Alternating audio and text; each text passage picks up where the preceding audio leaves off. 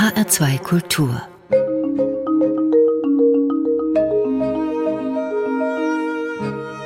Doppelkopf Dazu begrüße ich heute ganz herzlich Ulf Hebel aus Laubach-Freienseen, den Initiator und Gründer des Projekts Dorfschmiede, den Vorsitzenden des Vereins Vogelsberger Generation Netzwerk Nachbarschaftsfamilie und ehemaligen Gemeindepfarrer. Herzlich willkommen, Ulf Hebel. Danke, Herr.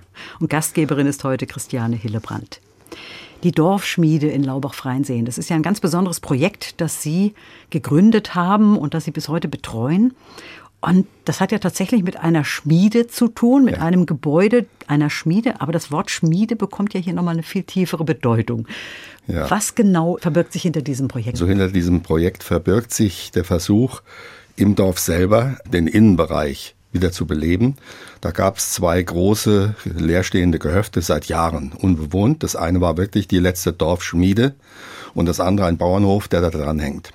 Und unter dem Gedanken, was machen wir eigentlich im Dorf, damit vor allem alte Menschen sich bis zum Schluss, wenn es geht, da wohlfühlen können, haben wir unter dieser Philosophie Leben und Sterben, wo ich daheim bin, gesagt, diese leerstehenden Häuser, würden wir gerne erwerben und würden da verschiedene Funktionen, gemeinsames Leben, Wohnen, Essen und sowas da drin beherbergen. Und der Gedanke ist, dass dieses Wort Dorfschmiede dann in der doppelten Bedeutung vorkommt. Es war die Schmiede. Es ist auch tatsächlich ein Raum mit alten Werkzeugen da, gewissermaßen wie so eine kleine Museumsecke. Und das andere heißt, wir wollen das Leben im Dorf so gut wir es können selber wieder gestalten, formen, schmieden. Und der Kerngedanke war in der Tat der, wie ist das denn mit alten Menschen? In meinem Dorf gibt es ungefähr 200 alte Menschen und die haben alle dieselbe Angst, wenn sie alleine sind und fallen und kommen in Altersheim. Sie möchten lieber im Dorf bleiben, solange das geht. Und da haben wir dann auch etwas schlagwortartig gesagt, wir buchstabieren alt, nicht mehr arm, lahm, teuer, sondern wir buchstabieren das so, am Leben teilhaben bis zum Schluss. Und das ist jetzt in der Dorfschmiede sozusagen der Ort, an dem die alten Menschen sich treffen und an dem auch paar andere Funktionen, die das Dorfleben wieder erhalten sollen und neu gestalten, neu schmieden, beheimatet sind. Es gibt ja zum Beispiel auch einen Dorfladen. Ja, da drin, also wir haben fünf Module, sagen so die Architekten dazu. Das eine ist die Tagespflege, wo tagsüber alte Menschen sind, wo ich mich auch daran beteilige. Ich mache gerade eine Ausbildung als Tanzlehrer im Sitzen. Das heißt also, wenn die alten Leute nicht mehr, also haben wir auch so ein Schlagwort, wenn die Füße nicht mehr flitzen, tanzen wir vergnügt im Sitzen. Und das mache ich gerade, weil ich denke, so als Rentner muss man auch noch was Gescheites machen fürs Dorf. Und da gehe ich dann dahin. Und äh, diese Tagespflege ist der eigentliche Kern. Das zweite ist ein Dorfladen. Bei uns gab es seit 20 Jahren keinen Laden mehr im Dorf und jetzt haben wir wieder einen Dorfladen gegründet. Einen kleinen, hat zwar 1400 Artikel, das heißt, Sie können alles kriegen, was Sie wollen und ist aber ähm, sozusagen fußläufig erreichbar. Und die Hauptkunden sind bei uns alte Menschen, die eben kein Auto haben oder nicht mehr fahren können und die Kinder in der Schule und im Kindergarten. Und dafür ist der Dorfladen da. Seit vier Jahren betreiben wir den und ist zwar mühsam, ihn sozusagen mit so viel Gewinn zu versehen, dass wir die Leute, es sind alles Leute aus dem Dorf, die da Teilzeit beschäftigt sind, bezahlen können. Aber das gehört auch dazu. Und das dritte Modul ist, dass wir eine Arztpraxis wieder drin haben, also einen Arzt aus Laubach, der dort so eine Zweigpraxis aufgemacht hat, jetzt natürlich erstmal alle still. Und so dass die Leute eben nicht bis nach Laubach oder wohin fahren müssen, sondern dass sie einmal in der Woche den Arzt da haben in so einer Dorfpraxis. Also all das, was in vielen Dörfern eben nicht mehr vorhanden ja. ist und in freien Seen auch nicht mehr vorhanden war, ja. haben Sie jetzt nach und nach sozusagen ja. ins Dorf geholt. Sie leben jetzt seit gut 30 Jahren ja, in seit freien 31 Seen. Jahren leben wir in freien Seen. Vorher war ich in Büdingen, also schon in Oberhessen eine Zeit lang und habe da sozusagen auch entdeckt, dass Dörfer schöne, gute Lebensräume sind, dass man eben nur sagen muss, die soziale Infrastruktur muss verbessert werden. Und das haben wir probiert. Also wir haben im Dorf eine Grundschule seit 20 Jahren wieder gegründet, einen Kindergarten im Wald, jetzt nochmal einen Naturkindergarten. Und das hat natürlich das Dorf auch wieder lebendiger gemacht. Denn wenn man eine Schule und einen Kindergarten hat, lockt das junge Familien an. Mhm. Wir hatten vor, als wir hinkamen, ungefähr 20 leerstehende Häuser im Dorf. Jetzt gibt's noch drei. Für alle die, die Freien Seen jetzt nicht so kennen, das gehört zur Stadt Laubach. Ja. Aber es ist schon ein bisschen abseits gelegen von Laubach und wirklich am Rande des Vogelsberges. Ich habe auch ja. vorhin den Vereinsnamen genannt.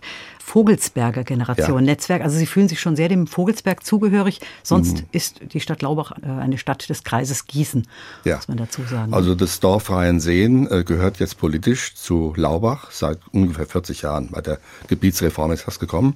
Aber äh, das ist also schon ein bisschen über den Berg weg, sechs Kilometer von der Kernstadt Laubach entfernt. Und die Mentalität ist schon eine Vogelsberger Art. Und die waren im Grunde immer noch fleißig und arm und bescheiden, die Vogelsberger. Und dadurch ist auch Freienseen, weil es nicht direkt an der Kernstadt Laubach dran ist, auch durch seine Geschichte. Freienseen hatte da viele Auseinandersetzungen mit dem Grafenhaus und so, auch immer um Selbstständigkeit. Und da gibt es einen gewissen Willen, wenn's, wenn wir wollen, müssen wir das hinkriegen. Irgendwie kriegen wir das hin. Und ja, in Freienseen kann man sehen, ein paar Sachen sind uns ja geglückt, wie jetzt eben auch die Dorfschmiede. Und das ist gut so. Und da haben Sie auch einen hohen Anteil dran. Das heißt, man muss ja. es auch anpacken, man muss es auch umsetzen und es braucht auch seine Zeit, wie man auch hier gesehen hat. Ja, also es hat gut zehn Jahre, läuft die Idee schon. Und die kam so zustande, dass ich auf dem Kirchentag in Erfurt war und da hat der Henning Scherf was erzählt über alte Menschen, wie man im Alter wohnt. Er hat ja eine Wohngemeinschaft mit seinen Jugendfreunden gegründet. Da habe ich gemerkt, das geht in Freien See nicht. Da gibt es keine Jugendfreunde, die ihr Alter planen. Alter wird verdrängt. Meine Mutter, die war bei uns auf der Hofreide auch eine Zeit lang, die hat immer gesagt, am besten wirst du morgens wach bis tot. Also ja nicht ans Alter, die Gestaltung des Alters denken. Und äh, zehn Jahre haben wir dann gebraucht mit dieser Idee, bis das halt so weit war, dass wir gesagt haben, wir setzen das um. Und es braucht ein, ja, es braucht so ein bisschen Pionier. Ich bin so ein bisschen ein Pioniertyp. Gell? Ich mache gerne was, probiere gerne was und bin da auch sozial ziemlich engagiert gewesen, auch vorher im Beruf. Und na, so Leute braucht's. Aber ich glaube, wenn Leute von was überzeugt sind, die ziehen auch alle andere mit. Jetzt ist es ja so, Ulf Febel, Sie haben eben schon gesagt, vorher haben Sie in Büdingen gelebt, davor noch woanders, da gehen wir ein bisschen später drauf ein. 30 Jahre sind es jetzt mittlerweile, aber es war ja damals auch ein neuer Ort für Sie. Wie ist ja. das, wenn man an einen Ort neu kommt? Erstmal ist es ja so, dass nicht alle schnell integriert werden. Mhm. Es gibt immer so mhm. diesen festen Stamm, gerade in diesen alteingesessenen Dörfern. Als Pfarrer hat man natürlich Zugang zu den Menschen. Wie war das damals für Sie, als Sie ankamen? Hatten Sie auch schon die Idee, da zu bleiben? Es hätte auch sein können, dass Sie gerade mal fünf Jahre da bleiben und dann wieder versetzt werden oder woanders nee, hingehen. Nee, äh, das war so in der Zeit, als ich in Büdingen Pfarrer war, da hatte ich zwei Dörfer dazu und habe gemerkt, mit den Menschen im Dorf äh, kann man vieles machen. Also was anstoßen. Ich habe dann damals Folklore getanzt mit Landfrauen und also alle möglichen Kontakte gesucht. Und äh, diese Art und Weise auf Menschen zuzugehen, die liegt mir und die war in freien Seen auch gleich gegeben. Das eine war, wir sind ja nicht ins Pfarrhaus gezogen, sondern wir haben so einen runtergekommenen Bauernhof gekauft mit der Idee, also unsere Kinder, mit fünf Kindern sind wir dahin gezogen, die könnten ja auch lernen, wenn man sich in einem Dorf betätigt mit Acker- oder Kleintierzucht oder sowas kann man auch da leben. Insofern war es eigentlich so gedacht, wir wollen da leben und ich wollte auch gerne Dorffahrer sein aber nicht nur Pfarrer jetzt im Sinne von religiöser Akrobatik oder sonntags verkleidet, sondern eben im Alltagsgeschäft der Menschen. Und da kam mir natürlich zugute, der vergammelte Hof, der musste ja hergerichtet werden und die Leute sahen, ich krabbel halt auch auf dem Dach rum und mach die Ziegel rauf und runter und meine Kinder auch. Und ich hatte da, das war auch eine Art nach Zufall, da ich auch Sportlehrer nebenher bin, habe ich gesagt, im Turnverein könnte ich mich betätigen und habe angefangen mit Kinderturnen. Und wenn sie Kinder auf ihrer Seite haben, haben sie alle Familie da. Und außerdem ist natürlich die Position eines Pfarrers gut, wie Sie eben gesagt haben.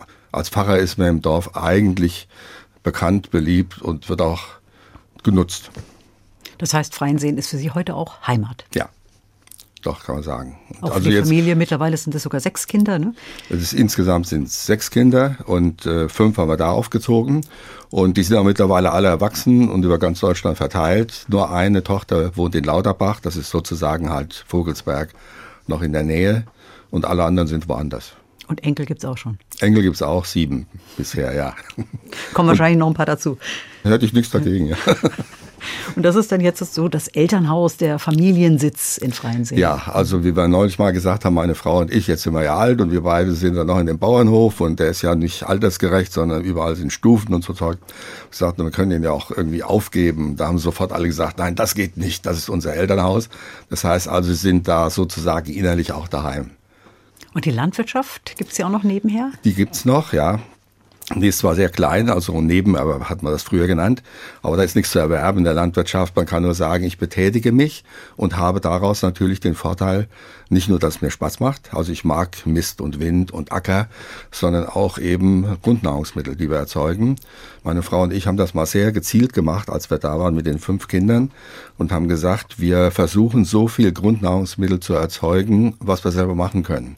Und da haben wir angefangen mit Kleintierzucht, also Schafe, Ziegen, Schweine und aber immer nur so viel, wie wir brauchen. Jetzt ist dann halt weniger und Hasen, Tauben, Hühner und äh, wir bearbeiten bis heute ungefähr dreieinhalb Hektar und das ist dann drei Sorten Getreide als Futter für die Tiere und eben Kartoffeln, Gemüse und man kann vieles selber machen.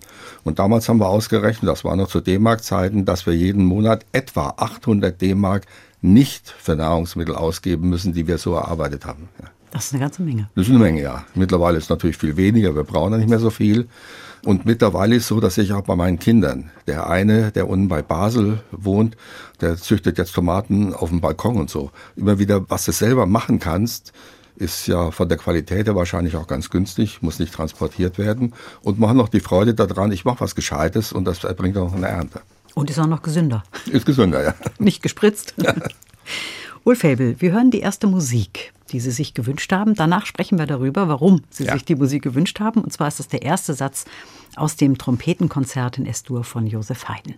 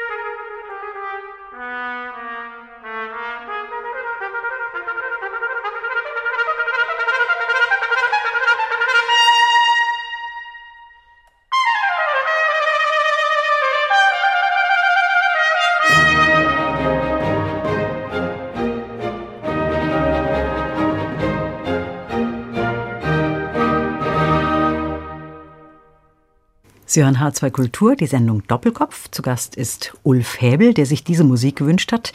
Das Trompetenkonzert von Josef Haydn, das war jetzt hier gerade der erste Satz. Ulf Häbel, was verbinden Sie mit dieser Musik?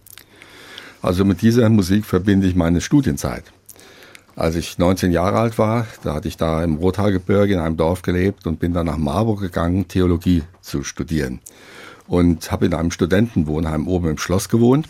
Und da gab es einen Kommiliton, der konnte unheimlich schön Trompete spielen. Und der hat das immer gespielt. Und da habe ich mir damals so gewünscht, ach, könnte ich das doch auch. Habe doch nochmal angefangen, im Posaunenchor zu lernen, das hat nicht mehr geklappt. Und äh, wenn ich an meine Studienzeit denke, und ich war da sehr, sehr gerne in Marburg, war auch gerne Student. Und da in diesem schönen alten Studentenheim, Kollegium Philippinum oben im Schloss, da hat er abends manchmal im Paradiesgärtchen nannten wir das, war so ein Stück Garten, da hat er das gespielt. Und das fiel mir neulich wieder mal in die Hand und es gefällt mir sehr. Und an diese Studienzeit äh, damals erinnert mich das sehr. Mhm.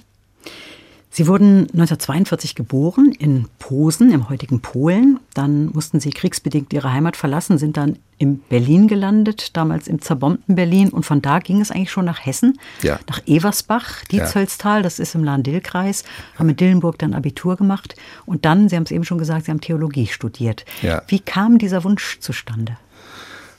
Also er kam wahrscheinlich durch den damaligen Pfarrer in diesem Dorf Eversbach zustande. Ich habe schon relativ früh angefangen, in Jugendgruppen was zu machen. Im CVM, so Jungscharleiter und Zeltlager für Jungs im Sommer im Dorf und habe dann Turnverein geturnt und so. Und dieser Pfarrer war, weil ich keinen Vater hatte, mein Vater ist im Krieg geblieben, da war das sozusagen so eine Art Ansprechpartner und väterlicher Freund, würde ich heute mal sagen. Und als dann Abitur anstand und so, ja, was willst du denn eigentlich machen? Da wusste ich nicht so richtig, was ich machen wollte. Und meine Mutter wollte unbedingt, dass ich Lehrer werde. Aber da ich nicht so gerne in die Schule gegangen bin, habe ich gedacht, das wird nichts. Und da hat dieser Pfarrer gesagt, du machst doch hier schon so viel mit den Kindern und Zeltlager und so und machst in der Kirche mit. Wie wäre das denn mit Theologie? Und ich dachte, hm, warum eigentlich nicht? Er ist ja ein ganz vernünftiger Mensch. Da hat er auch Theologie studiert, ist mal ein guter Pfarrer im Dorf. Und dann habe ich angefangen zu überlegen und habe gedacht, klar, Theologie ist nicht verkehrt, die Fragen nach Lebenssinn. Ja, das ist jetzt nicht nur so was Technisches, dann kannst du halt was, was ich Panzer fahren oder einen Äcker bebauen, sondern also mich hat schon immer sehr interessiert, was hat das Leben für einen Sinn, was für eine Bedeutung und so. Und da hatte ich gedacht, das kannst du ja mal probieren. Und der hat mir dann geholfen, dieser Pfarrer. Er hatte einen Bekannten, der in Marburg studierte und der hat mir dann dazu verholfen, dass ich in Marburg ankam und dann auch gleich diesen Platz in dem Studentenheim kriegte. Und dann habe ich gemerkt, Theologie ist sehr spannend. Wie soll ich mal sagen, die Frage der Theologie, was hat Leben für einen Sinn, für eine Bedeutung, wie kannst du das deuten, die hat mich dann gepackt. Und dann habe ich gemerkt, das geht aber nicht nur über alte Sprachen und Bibel oder so, sondern der Lebensbezug. Wie kriege ich den hin? Und dann bin ich von Marburg nach Mainz gegangen, weil damals in Mainz die Theologie sehr na, kontrovers war. Da gab es so moderne Theologen, die alles deuteten. Das waren Bultmann-Schüler. Man entmythologisiert, hieß es damals, die Geschichten der Bibel und will sie so lebensnah bringen. Und da bin ich dahin gegangen, wo was los war. Und als ich in Mainz drei Semester war, habe ich gedacht, das ist immer noch nicht das, was ich will. Da bin ich nach Berlin gegangen. Das war wegen Studentenbewegung und auch wegen meiner Familie. Ein Teil unserer Familie saß im Osten von Berlin. Und so habe ich dann im Studium halt mehrfach gewechselt. Ja. Marburg, Mainz, Berlin und zum Schluss wieder Marburg. Da habe ich dann auch mein Examen gemacht. Und Ihre erste Pfarrstelle hatten Sie dann in der Nähe von Frankfurt? Ja, und das war so ähnlich wie die Nordweststadt, die Schwalbach-Liebnesstadt. Das war so eine Wohnstadt, die war draußen bei Schwalbach am Taunus gebaut worden. Und ähm, ich wollte gerne mit anderen zusammen in das Vikariat einsteigen. Also nicht irgendwo hast du jetzt eine Fahrstelle oder machst du das lebenslang. Und da hatten wir so ein Team von fünf Leuten und haben gesagt, wir müssen uns genau da eigentlich als Pfarrer engagieren, wo das Leben nicht so einfach ist. Und in der Wohnstadt, da waren innerhalb von fünf, sechs Jahren 9000 Leute zugezogen, 30 verschiedene Nationen. Und als ich dahin kam, da war ich Vikar. Da habe ich gedacht, ja, da musste ich reinschmeißen. Da gab es unheimlich viele Kinder und Jugendliche und äh, aber zu wenig Kindergartenplätze. Auch das war alles nicht da. Also diese Infrastruktur für Kinder gab es nicht. Da habe ich gedacht, aber da muss eigentlich Kirche rein. Und da haben wir auch sowas gemacht, so Übergangskindergärten und ich Jugendschau, Freizeiten, Zeltlager. Für Jugendliche habe ich viel gemacht. Und in dieser Wohnstadt, da habe ich dann gemerkt, ähm, es ist noch nötiger, als ich gedacht hatte, dass ein Pfarrer in dem Leben vorkommt. Und da habe ich als erstes dann damals Sportlehrerschein gemacht und im Turnverein da schon Kinderturnen gemacht. habe Gruppendynamik gelernt und äh, Gemeindeberatung, das war so eine Art, da ich soll mal sagen, Pfarrer als Sozialarbeiter, wie bringt er sich wo ein? Und das ist dann lebenslang so geblieben. Das macht nicht jeder Pfarrer. Nee, aber ich bin auch der Meinung, ein Pfarrer ist nicht ein religiöser Akrobat oder so, sondern ist ein sozialer Faktor. Und je näher ein Pfarrer an Menschen ist, desto beliebter ist er. Im Dorf ist man als Pfarrer gut dran. Die meisten Leute meinen es gut mit einem. Man muss halt nur sagen, ich mische mich mit ein. Ich tue nicht so, als wäre ich weit draußen und wüsste alles besser. Man muss im Leben vorkommen. Haben Sie jemals an Ihrem Beruf gezweifelt, ob es der richtige ist? Ja. Nach siebeneinhalb Jahren in dieser Wohnstadt am Rand von Frankfurt und da war das so, ähm, dass ich gemerkt habe, ich bin eigentlich Tag und Nacht immer unterwegs so ein bisschen so aktivistisch und pionierhaft und da was probiert, da was probiert. Und dann habe ich gemerkt, nach siebeneinhalb Jahren muss man überlegen, ob das eigentlich lebenslang geht. Und der Auslöser war, dass ich damals in diesem Kirchenkreis Dekan werden sollte, als relativ junger Pfarrer. Und da habe ich gedacht, nee, nee, dann bist du Dekan und das ist neun Jahre lang ging das damals und machst das nochmal und dann ist das Leben schon zu Ende. Ich dachte, nee, muss mal gründlich überlegen, wie das weitergehen soll. Und da bin ich ausgestiegen für ein gutes Jahr aus dem Beruf, hat auch die Kirchenleitung damals gesagt, ja, äh, ohne Gehalt kannst du ruhig mal so einen Studienurlaub machen. Und da war ich in Münster bei einem Professor, den kannte ich noch vom Herbert der theologischen Seminar und auch äh, sonst, der hat auch die Liebenstadt mal untersucht, da kannte ich den und der war Theologe und Soziologe. Und bei dem habe ich dann so ein gutes Jahr na, zugebracht, nachgedacht darüber, ist das eigentlich ein Beruf, den man lebenslang machen kann. Das Ergebnis war dann nachher, also abgesehen davon, ich musste ja wieder arbeiten, weil wir kein Geld mehr hatten. Da hatten wir damals schon zwei Kinder, die auch ernährt werden wollten. Und dann habe ich gedacht, ja, ich suche mal eine Fahrstelle, wo genau das gesucht wird. So ein Pfarrer als Sozialfaktor oder jemand, der sich da einmischt. Und da habe ich gemerkt, das geht in den kleinen überschaubaren Gemeinden wie damals Büding und Dörfer dazu ganz gut. Und da habe ich also dran gezweifelt, ob der Beruf einen Sinn hat, habe ich nicht. Aber so eher, kannst du das, willst du das eigentlich lebenslang so machen? Und da habe ich dann gemerkt, ja, ich muss ein bisschen was anderes machen. Da kam dann auch dazu Beratung in Landregionen. Ich mache nebenher so äh, Organisationsberatung. Die habe ich damals auch gelernt und habe gesagt, das ist dann wieder ein anderer Zugang zu Menschen. Und da muss man ja, wenn man an dem Leben der Menschen interessiert ist, muss man die ja wahrnehmen. Und das ist eigentlich das Geheimnis. Wahrnehmen, versuchen zu verstehen und dann handeln. Das ist sozusagen das Muster gewesen. Nachdem habe ich dann gesagt, gut, das kannst du weitermachen.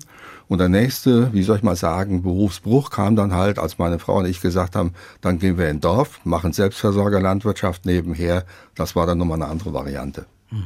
Aber trotzdem ein sehr bewegtes Leben bis dahin. ähm, ja, wie, wie haben Sie das hm, verkraftet ist jetzt vielleicht das falsche Wort, aber das hat sie ja sicherlich auch geprägt oder es gehört auch zu ihrem Leben dazu. So mancher könnte das gar nicht, immer den ja. Ort wechseln, die Familie wieder mitnehmen. Das ist ja auch was, das muss man ja auch irgendwie hm. können. Also ähm, meine Mutter hat mal gesagt, ähm, also unsere Vorfahren waren Hugenotten. Also vielleicht liegt im Blut. vielleicht liegt sowas im Blut.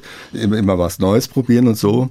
Und äh, das andere war aber auch so, dass ich gemerkt habe, je vielfältiger ich was mache, also wenn ich morgens früh im Sommer aufgestanden bin, habe um äh, 4 Uhr gemäht, damit ich das Gras für die Viecher geholt habe, das hat mir gut getan. Und da habe ich auch gemerkt, so furchtbar viel Schlafen brauche ich nicht. Ich muss nur sozusagen die Handlungsfelder wechseln. Und das ist so geblieben, ist ein bisschen eine Mentalität in mir geworden. Also sozusagen ja so ein bisschen ein Pionier-Dasein. Und wenn ich das machen kann, dann geht es. Also ich glaube, mich könnten sie töten, wenn sie mich einfach in der Ecke stellen und sagen, du darfst nur noch das und das und das machen und nichts anderes mehr. Also diese Abläufe, immer dasselbe, die mag ich nicht so sehr, sondern immer wieder mal was probieren, ob eben mit Schule im Dorf oder Dorfschmiede mit alten Leuten oder Landwirtschaft. Oder zurzeit bin ich sehr engagiert in der Kommunalpolitik, immer wieder unter der Frage, was ist ein Dorf? Was ist in dem Lebensraum dran? Was brauchen die Menschen und was können sie auch selber? Also ich zettel gerne was an. Ja, und jetzt machen Sie noch eine Ausbildung zum Tanztherapeuten. Also das zeigt ja, man kann, egal wie alt man ist, immer noch was Neues machen und immer etwas Neues anfangen und das hält dann ja auch jung. Also ich habe, da hatte ich gerade als VK angefangen, eine Frau kennengelernt, das war sozusagen meine Lebensberaterin. Und die hat mal gesagt, Ulf, wenn du lebendig bleiben willst, musst du mindestens in jedem Jahrzehnt etwas Neues dazulernen, was du noch nicht kannst. Das habe ich dann gemacht, eben Sportlehrer und Berater. Und jetzt mache ich halt Tanzen im Sitzen. Und das ist auch noch ja, sehr sinnvoll. Das ist sehr sinnvoll, ja, ja. Und schön. Das ist die einzige Gruppe, also im Augenblick haben wir ja sowieso überall wenig Kontakt, das geht alles gar nicht. Aber bei diesen alten Leuten in der Tagespflege, das ist eine sehr, sehr schöne Stunde, die ich Montag und Dienstag mit denen mache. Und was merken also Menschen mit Musik und Bewegung, das ist es. Und die alten Leute brauchen das, sonst vergammeln die ja. Ulf Hebel, wir hören die zweite Musik. Und da haben Sie gesagt, ach, eigentlich würde ich gern was mit Panflöte hören. Ja, das hat auch etwas mit meinem beruflichen Werdegang zu tun. Als ich damals in der Liemestadt war und sozusagen, naja, so ein Sozialarbeiter, Aktivist, da habe ich gemerkt, das eine ist die Betätigung, die Aktivität, immer unterwegs zu sein. Und das andere ist dann die Frage, wo kommst du eigentlich mal zur Ruhe? Und damals habe ich Panflöte kennengelernt und das war in einem Ausbildungskurs für Seelsorger und habe gemerkt, aha, die Musik spricht mich sehr an und habe dann auch in dieser Ausbildung zum Seelsorger mit Panflöte viel gemacht mit Gruppen in Gemeinden und so und habe gemerkt, das ist schön. Und in der Wohnstadt, in der ich damals war, da gab es noch keine Kirche, da war ein großes Fundament und Beton und da sollte eine Kirche drauf entstehen aus Beton in Form eines Zeltes. Da habe ich damals gedacht, völlig verrückt, in der neuen Wohnstadt eine Kirche wie ein Zelt aus Beton zu machen. Wir brauchen keine Kirche.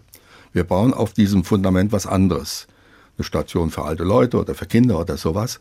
Und dann haben wir darüber geredet und haben plötzlich gemerkt, nee, es geht nicht, dass ein Gemeindezentrum einer evangelischen Gemeinde eigentlich nicht so ein Raum der Ruhe, der Orgel, der Besinnung hat.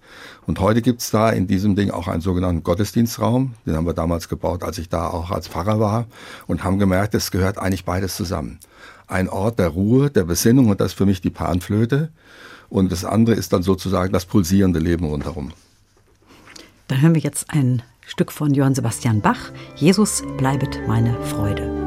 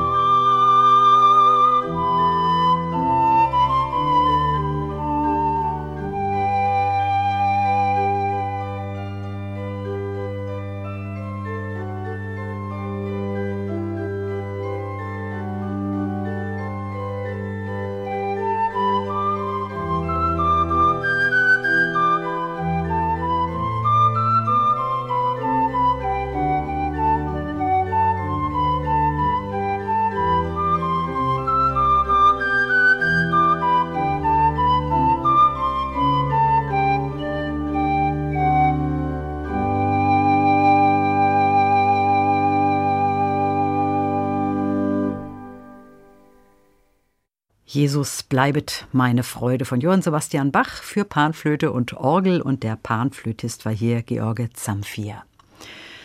Sie hören H2 Kultur, die Sendung Doppelkopf. Ulf Häbel ist zu Gast, der Gründer, der Initiator der Dorfschmiede Laubach-Freienseen. Herr Hebel, wir haben vorhin schon so ein bisschen über die Dorfschmiede gesprochen. Ähm, das ist ein Projekt, das Sie ins Leben gerufen haben, das jetzt so seit zehn Jahren etwa läuft. Seit 30 Jahren leben Sie in Freien Seen. es ist einiges schon passiert. Das war damals ein Dorf mit viel Leerstand, es gab keine Grundschule. Es hat sich vieles getan. Das ist ja das Problem vieler Dörfer. Wenn Sie heute das Leben in freien Seen beschreiben, wie würden Sie dieses Dorfleben, von dem Sie es heute wahr? Also ich erlebe das Dorf dadurch, dass wir eben wieder eine Schule haben und zwei Kindergärten natürlich sehr belebt. Dörfer, die keinen Kindergarten, keine Schule haben, die sind arm dran. Da haben die Leute das Gefühl, ja, irgendwann ist hier Schluss oder so. Das ist bei uns anders. Das lockt doch Leute wieder an. Und das, was in Freien sehen, was mir auch sehr gut gefällt, ist halt, dass die Leute doch sehr wach und sehr lebendig und aufmerksam sind. Also es ist nicht so, dass wir das Gefühl haben, das ist ein sterbendes Dorf. Die Worte kommen dauernd vor. Ja? Und wenn Sie weiter in Vogelsberg gehen und finden Dörfer, wo es eben keinen Kindergarten oder keine Schule mehr gibt, da ist dieses Gefühl auch sofort fast zu greifen. Und dieses Gefühl, wie soll ich mal sagen, der Traurigkeit, das wird ja hier gar nichts mehr, das haben wir nicht. Sondern eher die Erfahrung, wenn wir was wirklich wollen, dann gelingt's. Und ich glaube das auch. Wenn Menschen was wirklich wollen, dann kriegen die das auch hin. Das hat mir meine Oma schon mal beigebracht. Die hat gesagt, was du wirklich willst, Ulf, das mach. Wenn du dauernd zweifelst, dann lass es lieber. Also das heißt, die Lebensenergie kommt einerseits aus dem Willen, wir wollen leben, und aber auch aus dem Erfolg, es klappt was. Und das kann man in freien Sehen sehen. Also selbst wenn zu der Dorfschmiede natürlich auch unterschiedliche Meinungen bestehen, im Dorf oder auch rundherum, aber so, das ist was, das hat was gebracht, das ist gut für die alten Menschen oder auch für die Kinder im Dorf, äh, das ist gut. Und da würde ich sagen, das ist eine gewisse Aufgeschlossenheit. Und daraus kommt dann auch Lebendigkeit. Freienseen hat heute so um die 850 Einwohner? Ja, um 800 rum, ja. Wie viel waren es denn vor 30 Jahren, als Sie gekommen sind? Genauso viel. Genauso viel. Also dieses Dorf, das äh, besteht seit über 700 Jahren und äh, in der Chronik kann man nachlesen, in der Regel ist ein größeres Dorf. Gell? Die anderen Dörfer im Vogelsberg sind eigentlich kleiner, haben drei oder 400 Einwohner. Das Dorf Rheinseen hatte immer so ungefähr 800 Einwohner und es gab dreimal in der Geschichte gravierende Veränderungen. Das eine war die Pest im Mittelalter, da sind über 300 Leute in einem Jahr gestorben und dann die Auswanderung im Vogelsberg war vor ungefähr 150 Jahren die letzte Hungersnot und da sind viele ausgewandert, die meisten nach Amerika, manche nach Russland und manche nach London und Paris. Das waren so die Auswanderungsziele. Und da wurde dann die äh, Einwohnerzahl auch na, sehr gravierend äh, geringer. Und dann gab es einmal einen Boom, das war nach dem Zweiten Weltkrieg, als die Flüchtlinge kamen. Äh, da war das Dorf auf einmal 1100 mhm. Einwohner stark. Jetzt sind wir wieder bei 800, aber relativ stabil. Stabil. In vielen anderen Dörfern sieht es anders aus. Da ist es sehr ja. rückläufig. Das haben Sie schon gesagt. Kindergarten ist sehr wichtig, Grundschule ist sehr wichtig, Dorfladen ist im ja. Grunde sehr wichtig.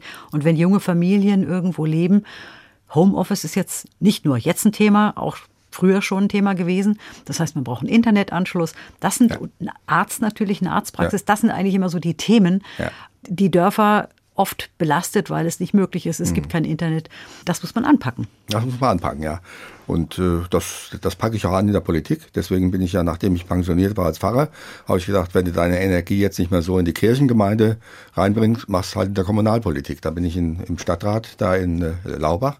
Und da sind solche Themen dran, ja, wie Energieversorgung, wie schnelles Internet, wie können wir Dorf wie soll man mal sagen, Dorfgemeinschaften äh, wieder stärken. Vereine sind ganz wichtig. Ich bin in allen Vereinen, die es in freien Seen gibt und habe auch zwei dazugegründet in den letzten Jahren. Aber immer wieder, es ist immer derselbe Gedanke. Wie bringt man Menschen in Kontakt mit dem, was sie im alltäglichen Leben brauchen? Und eine Kernfrage in den letzten Jahren, die drei Jahrzehnte, die ich da war, immer wieder bei jungen Leuten, fahren wir, also 70 Prozent aller Leute, die eine bezahlte Arbeitsstelle haben, müssen hier ins Rhein-Main-Gebiet fahren. Ja, da kommt immer wieder die Frage auf, tue ich mir das an? Morgens auf der A5, stundenlang im Stau und sowas. Aber dann sind die Familien daheim, ist vielleicht für die Kinder gut. Oder ziehe ich näher ran? Das wäre bei uns dann immer so bis Friedberg. Also das ist ja der Speckgürtel von Frankfurt. Wir sind dann ein Stückchen weiter raus. Aber diese Frage haben junge Leute immer wieder diskutiert. Und in dem einen Verein, der Nachbarschaftsfamilie, den Sie erwähnt hatten, in dem Vorstand diskutieren wir ständig darüber. Was können wir hier noch machen, damit die Leute bleiben können? Am Dorf ist das Leben schon für viele attraktiv, besonders halt mit Kindern. Ja. Die können draußen rum in Matsch, die können in den Wald und die bauen Butchen und die können rumlaufen und das ist, da gibt schon manches. Oder jetzt kommt die Selbstversorgerlandwirtschaft wieder ein bisschen auf, dass junge Familien sagen, stimmt, wir haben Garten, ein paar Hühner halten, wäre da nicht verkehrt. Oder jetzt mache ich mit der Schule zusammen Schulacker, dass die Kinder lernen. Ja, im Vogelsberg kann man auch was anpflanzen, Kartoffeln und Gemüse und so weiter. Ein anderes Problem ist ja oft die Anbindung an die Städte. Also man braucht oft ein Auto, ja. wenn man auf dem Land lebt. Das ist wahrscheinlich in Freiensee auch so. Ja, und das ist auch ein bisschen Murks, muss man sagen. Also hier bis nach Frankfurt mit dem Auto fahren ist sowieso schon ein bisschen schwierig und mühsam. Und Bahnanschluss haben wir nicht. Der ist Anfang der 60er Jahre gekappt worden. Und das heißt, da oben brauchen sie ein Auto oder die meisten Familien zwei. Und das ist ein Handicap. Und zwar jetzt nicht nur, dass man die Karren da immer bezahlen muss, kosten Geld, sondern auch dieses Gefühl, damit tun wir eigentlich unserer Umwelt nicht viel Gutes wenn wir immer noch mehr Verkehr, immer noch mehr auf die Straße bringen. Und insofern ist mit Homeoffice ja schon auf jeden Fall eine Möglichkeit gegeben zu sagen, wie kriegt man das noch hin. Aber die Verkehrsanbindung ist nicht gut. Und das ist ein Stück Schicksal von Landbewohnern. So schön die Natur dann drumherum ist, ne? das ist dann auch eine Aufgabe für Sie, im Stadtparlament ähm, da ja vielleicht noch ein bisschen etwas zu erwirken, dass man die Anbindung vielleicht noch verbessert. Ja, ja, da sind wir auch gerade dabei. Ob es mhm. jetzt nicht ein Shuttlebus nach Gießen gibt, wird ja. gerade erprobt, dass wir wenigstens sagen, von Laubach nach Gießen, da musst du nicht mit dem eigenen Auto eine Dreiviertelstunde rumgurken, sondern da gibt es eine bessere Verkehrsanbindung. Und in Oberhessen gibt es in mehreren äh, Kommunen diese Diskussion. Können wir nicht einen Bahnanschluss, Horlaufbahn beispielsweise, wieder hinkriegen? Also da muss was passieren. Und das andere ist dann halt auch noch die Frage, äh, wie viel, wie soll ich mal sagen, wie viel Mobilität brauchen wir denn doch eigentlich? Jetzt die Corona-Zeit zeigt uns, so viel wie Flieger vor Jahren rumgeflogen sind, brauchen wir vielleicht gar nicht. Also dann, und das wären dann so Fragen, die ich gerne auch im Parlament einbringen möchte, dass nicht nur darum geht, wird das Wasser jetzt ein bisschen teurer oder billiger, der Kanalanschluss, sondern Lebensweisen. Worum geht's uns denn? welche Ideen haben wir vom Leben und wo kriegen wir da auch nach, nach neue Ideen was zu probieren. Also ein bisschen so was Visionäres möchte ich lieber ins Parlament eintragen, als das üblich bürokratische, machen wir das alles richtig oder können wir alles bezahlen. Was für Visionen haben Sie denn? Also eine Vision ist, äh, Menschen regeln ihr Leben selbst. Dass wir also sagen können, so viel wie wir selber hinkriegen, das machen wir auch und warten nicht drauf in der Mentalität, alles muss da sein. Das wäre so eine Vision zu sagen, wir gucken mal genau hin, welche Ressourcen wir haben. Wir haben ja Wasser, wir haben Wind, wir haben Sonne, wir haben Holz. Was kann man da alles draus machen und macht sich nicht abhängig nur von großen Versorgungssystemen. Politisch ist das alles gut drauf. Wir haben im Föderalismus ja dieses Prinzip der Subsidiarität. Das heißt, jede kleine Lebenswelt soll das, was sie selber machen kann, auch hinkriegen. Und erst wenn sie es nicht mehr hinkriegt, also meinetwegen, wenn es keine Kinder im Dorf mehr gibt, brauchen wir auch keinen Kindergarten mehr. Da muss man sagen, machen wir das in der Region zusammen. Aber zunächst gewissermaßen die Eigentätigkeit, Selbstständigkeit, das ist so eine Vision. Und dass Menschen immer mehr entdecken, da habe ich eine Philosophin sehr gemocht im Studium, das war die Hannah Arendt, die sagt ja, Vita Activa, ein Grundprinzip des Lebens ist Betätigung vor Ort.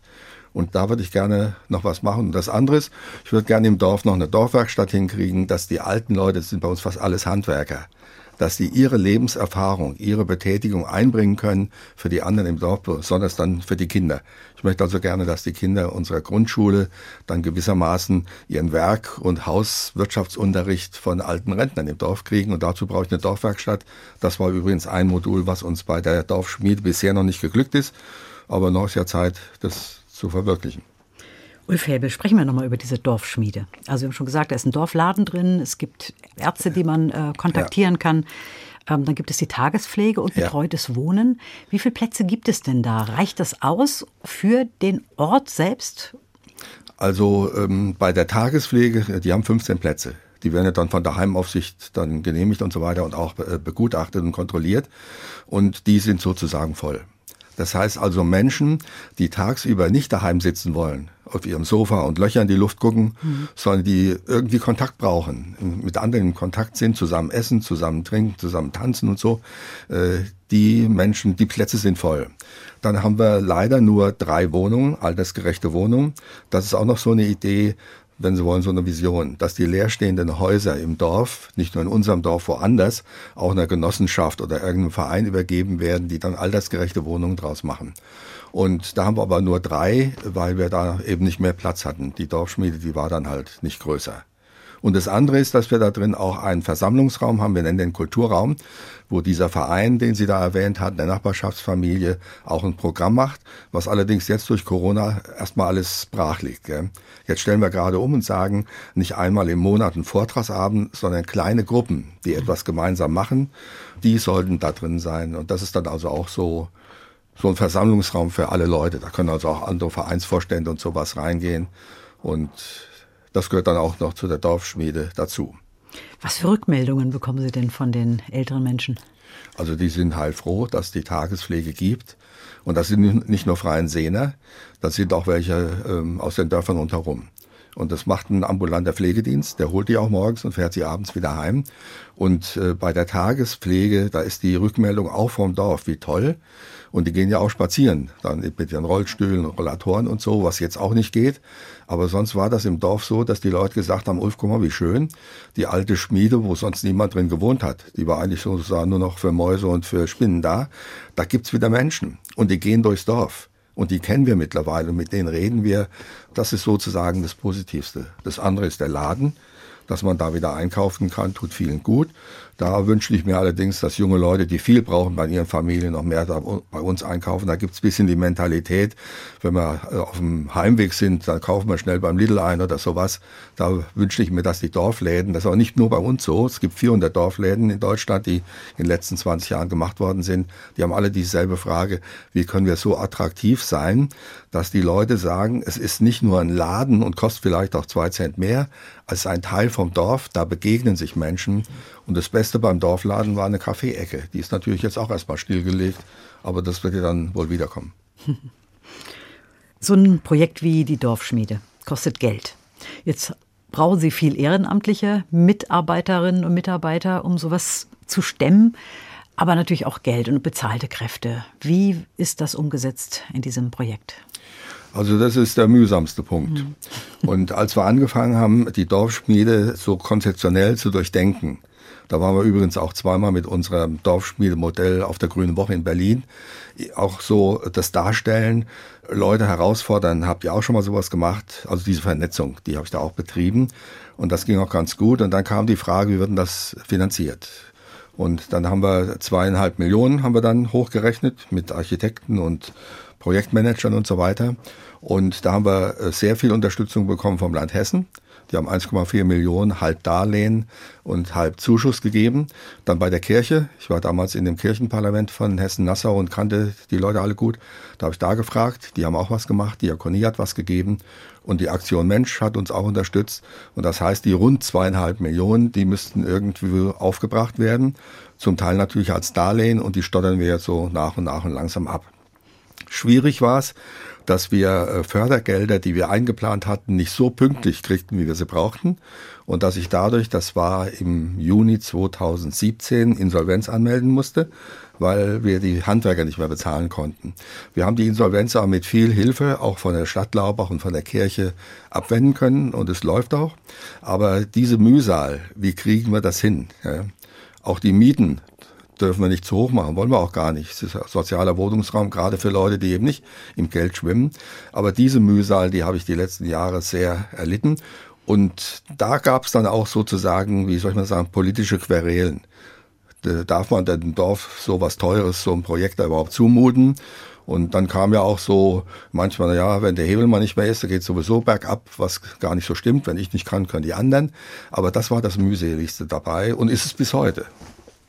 Aber es ist ja schon so, dass solche Projekte an bestimmten Personen hängen.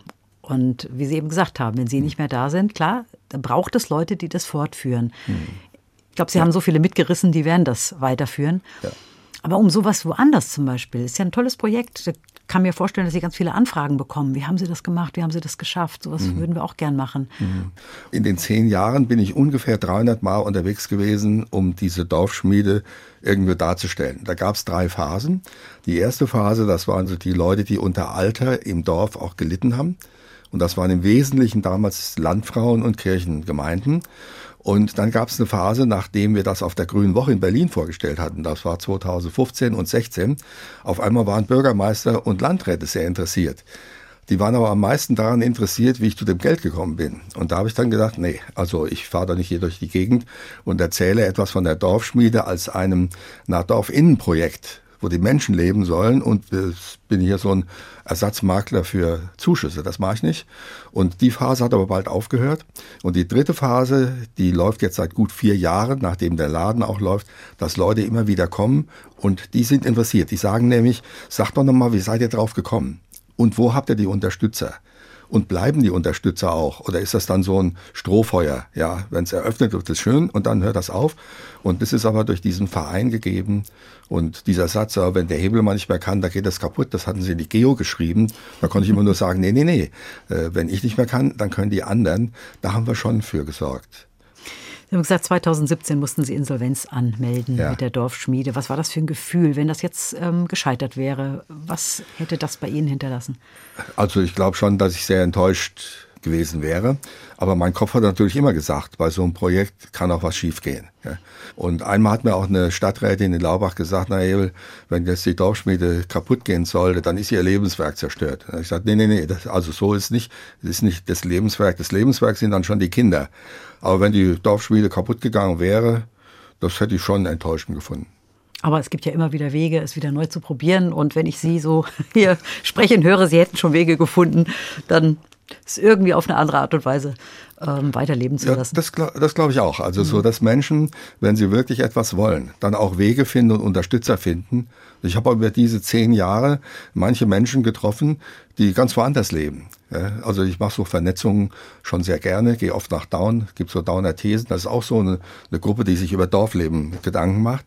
Die ich habe ich da kennengelernt. Das ist fast wie eine Art Freundschaft, dass man dann sagen kann, wie weit bist du denn? Dann sagt der, ja, ich weiß auch was. Und ein Geheimnis vom Dorf ist auch, glaube ich, nicht, dass einer alles kann. Also das wurde mir manchmal so unterstellt, ah ja, der kriegt ja alles hin, wenn er will. Aber das stimmt nicht so. Es gibt viele Dinge, die ich nicht kann wie beispielsweise Trompete spielen oder Musik machen oder so. Aber da muss ich Leute kennen, die das können. Und ein Geheimnis vom Dorf heißt, wenn ich es nicht kann, aber ich weiß jemand, der weiß wieder jemand, der kann's. Das ist sozusagen das, was so Dorfleben ausmacht. Ja. Also auch vernetzen. Vernetzen, ja. Ulf Fäbel, ganz herzlichen Dank, dass Sie zu Gast waren in Doppelkopf ja. in H2 Kultur. Eine Musik hören wir noch, ja, die Sie uns mitgebracht haben und die Sie sogar auf dem Hinweg hier nach Frankfurt gehört haben. Ja. Gesagt haben, die gefällt mir, die nehmen wir als Wunschmusik. Was ist das für eine Musik? Ich habe zu Weihnachten eine CD bekommen und zwar von der Denkmalspflege. Das ist ja ein denkmalsgeschütztes Haus, die Dorfschmiede drin und die haben ein Weihnachtsgeschenk gehabt. Und da habe ich diese CD bekommen und die habe ich im Auto mal gehört da habe ich die heute Morgen, als es etwas langsam ging, im Stau und so weiter, gehört und habe gedacht, das wäre eine schöne Schlussmusik. Und das, was Sie gehört haben, das war der erste Satz aus dem Konzert für zwei Trompeten von Antonio Vivaldi. Und damit schließen wir den Doppelkopf. Nochmal ganz herzlichen Dank, Ulf Hebel, dass Sie heute da waren. Danke. Und ich verabschiede mich. Gerne hier. Mein Name ist Christiane Hillebrand.